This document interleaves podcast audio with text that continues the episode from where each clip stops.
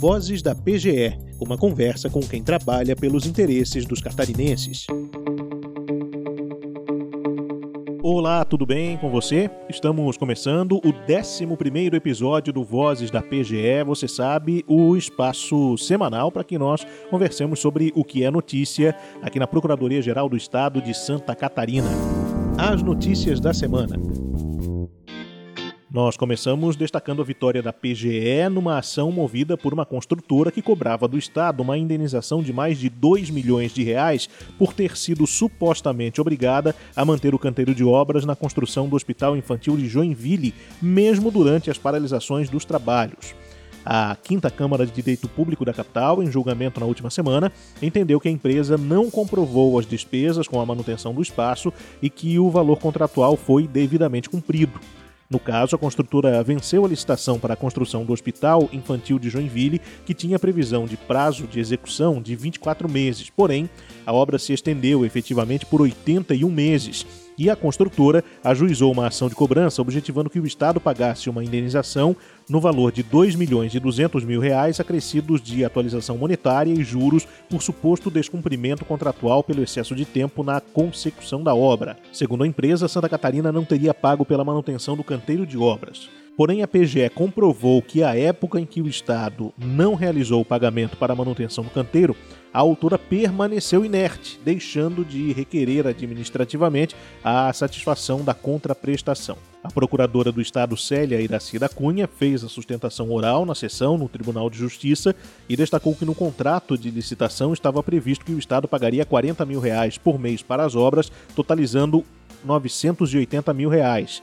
Na ação, a construtora requeria o pagamento de mais 40 mil reais todos os meses, em que supostamente teve que manter o canteiro por causa das paralisações.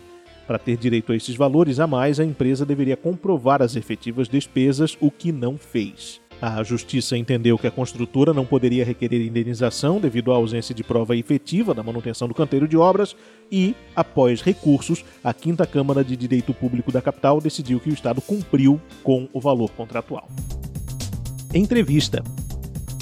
A publicação nesta semana da Portaria 65/2020 pela Procuradoria-Geral do Estado eleva a um outro patamar a cobrança da dívida ativa em Santa Catarina. Ela institui o programa de racionalização da cobrança da dívida ativa no âmbito da PGE e prevê a prevalência de medidas administrativas na recuperação dos valores devidos, priorizando aquelas dívidas, aqueles débitos de maior porte e com maior probabilidade de êxito na cobrança, entre outros aspectos, é claro. Quem está conosco aqui no Vozes da PGE para falar sobre esse assunto é o Procurador do Estado, Francisco Guardini Nogueira, que é o coordenador do Núcleo de Ações Fiscais Estratégicas e explica as alterações que esse texto, foi aprovado no final da última semana no Conselho Superior da Procuradoria-Geral do Estado, vai proporcionar para essa área. Procurador, começando pela definição né, do que é essa portaria e quais são as alterações que ela propõe. Essa portaria é uma medida é, incluída num projeto maior de reestruturação e otimização da cobrança da dívida ativa pela Procuradoria Fiscal da Procuradoria-Geral do Estado.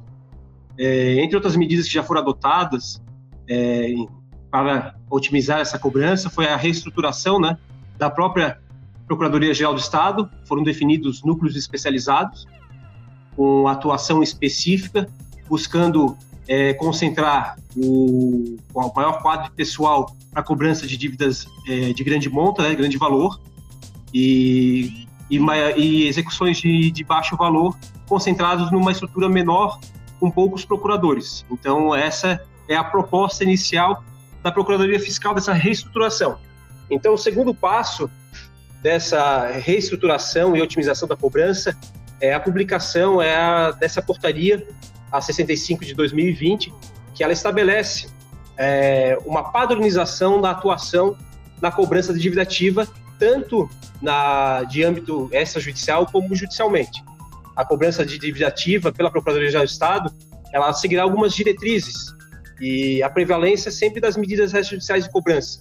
Sempre que possível, será feito a, a, vai ser buscada essa cobrança no, adotando é, medidas extrajudiciais como protesto como antes de ajuizamento da execução fiscal buscar a notificação por escrito ou verbal do contribuinte para que efetue o pagamento, o parcelamento dessa dívida. Né?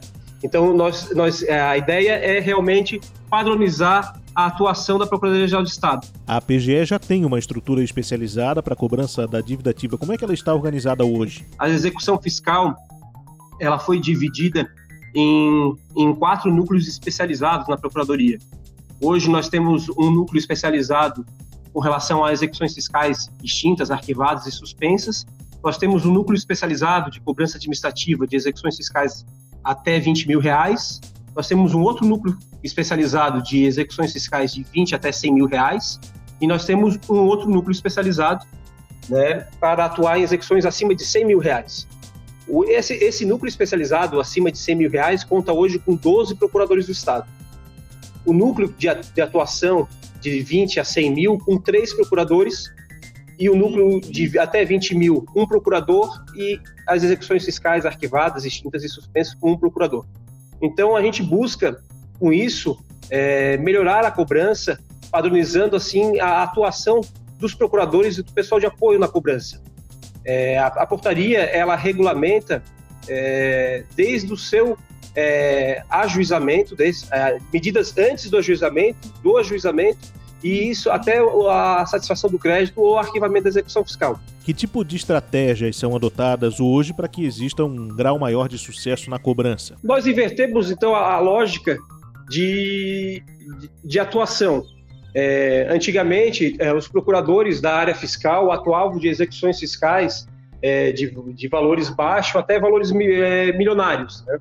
E com isso, prejudicava a, a questão de uma, é, de uma atuação mais firme na, na, nas grandes dívidas. Hoje, com um núcleo especializado, núcleo de ações fiscais estratégicas, que cuida de execuções fiscais acima de 100 mil reais, nós conseguimos concentrar uma mão de obra, maior mão de obra de procurador especial de apoio para atuar num volume menor de execuções fiscais. É, a intenção dessa reestruturação da Procuradoria Fiscal é passar a atuar de forma proativa na cobrança da dívida ativa, porque na execução fiscal o Estado é o autor, o Estado é o exequente. Só que o volume de execuções fiscais que esses procuradores antigamente recebiam é, inviabilizava um pouco a atuação proativa.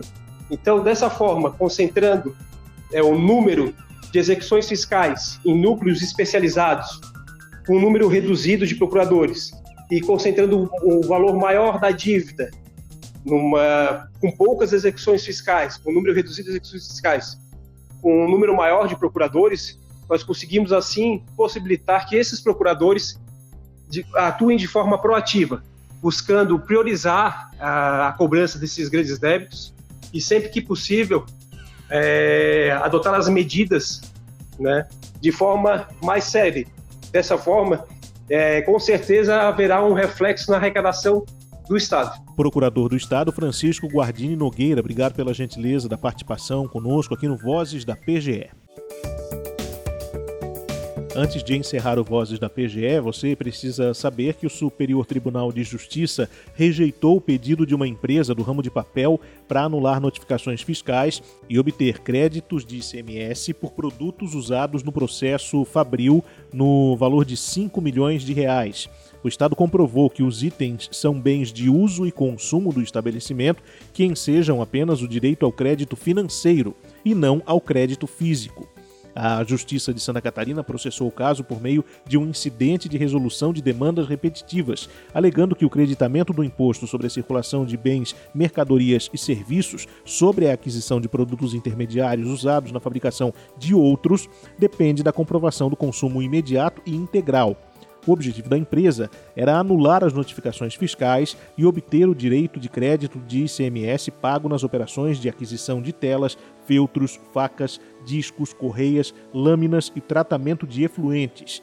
Para a empresa, esses produtos não são materiais de uso e consumo do estabelecimento e não compõem o ativo fixo, sendo considerados produtos intermediários. O resultado foi obtido por conta da defesa feita pela PGE, que demonstrou que os bens adquiridos, dos quais a empresa pretendia o creditamento, são bens de uso de consumo do estabelecimento e que eles ensejam apenas o direito ao crédito financeiro e não ao crédito físico. O crédito físico admite a dedução do imposto apenas em relação às entradas efetivas de mercadorias que fisicamente vão sair do estabelecimento, mesmo que integradas a outras mercadorias. Já o crédito financeiro, por sua vez, admite o crédito fiscal de todos os bens que ingressaram no estabelecimento, inclusive de ativo fixo e de consumo que, embora não sejam fisicamente incorporados ao produto obtido, são considerados como despesas financeiras incorporadas. Ainda cabe recurso nesse processo.